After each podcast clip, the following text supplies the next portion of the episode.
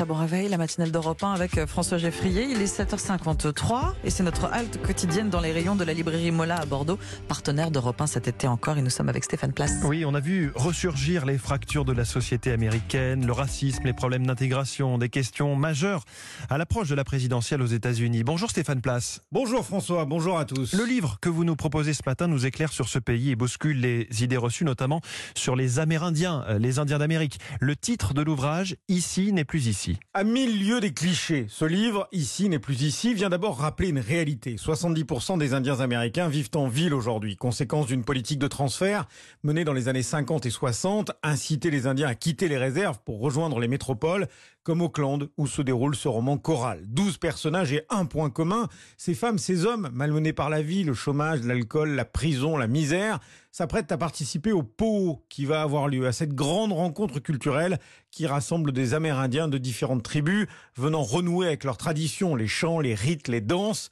Ici n'est plus ici, le coup de cœur de Lucie Leroy, libraire chez Mola. C'est un roman noir parce qu'effectivement, ces douze personnages qu'on apprend euh, à découvrir au fur et à mesure des chapitres et qui ont tous plus ou moins des liens entre eux, ont tous une bonne raison d'aller, de se rendre dans ce powwow. Et on comprend au fur et à mesure des pages qu'il va s'y passer quelque chose d'important, de sans doute euh, très grave et très tragique. C'est aussi un roman sur euh, la violence de la colonisation qui appelle à la violence dans les rues constamment. En fait, c'est une découverte aussi assez profonde, assez incarnée parce que justement, Tommy Orange nous le dit dans un prologue à ce bouquin, toute notre vision de l'Indien d'Amérique et même la vision que les Indiens d'Amérique ont d'eux-mêmes est complètement pourrie par cette image véhiculée dans les bouquins, dans les films, même dans l'histoire telle qu'elle est racontée aux enfants aux États-Unis, dans les manuels scolaires. C'est vraiment arrêté avec cette image de l'Indien qui vit dans sa réserve à côté de son casino et, et sa plume sur la tête. Quoi. Ici n'est plus ici, c'est le premier roman de Tommy Orange, lui-même d'origine cheyenne. Aux yeux de certaines personnes,